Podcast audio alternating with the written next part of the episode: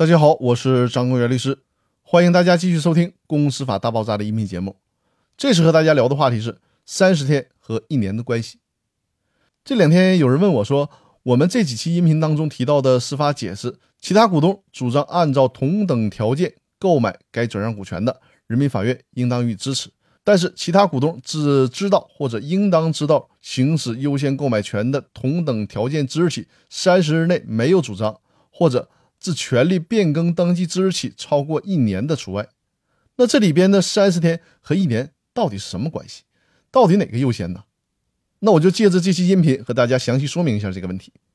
这里面的三十天是从其他股东知道或应当知道行使优先购买权同等条件之日起开始计算。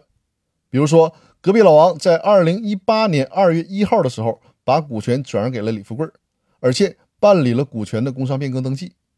如果小明在二零一八年七月一号的时候发现当时隔壁老王转让给李富贵股权的时候骗了小明，那么小明就可以在二零一八年七月一号这一天之后的三十天之内，主张按照真实的同等条件重新行使优先购买权。但是呢，如果股权变更登记之日起超过一年没有行使这个权利，那就再也没有适用三十天这个余地了。也就是说，适用三十天的前提条件是股权没有办理变更登记，或者说呢，虽然办理了变更登记，但是并没有超过一年。比如说，小明是在二零一九年三月一号才发现当初隔壁老王骗了他，这个时候呢，就再也没有所谓三十天之内要求重新行使优先购买权的权利了，因为呢，已经超过了股权变更登记之日起的一年的时间。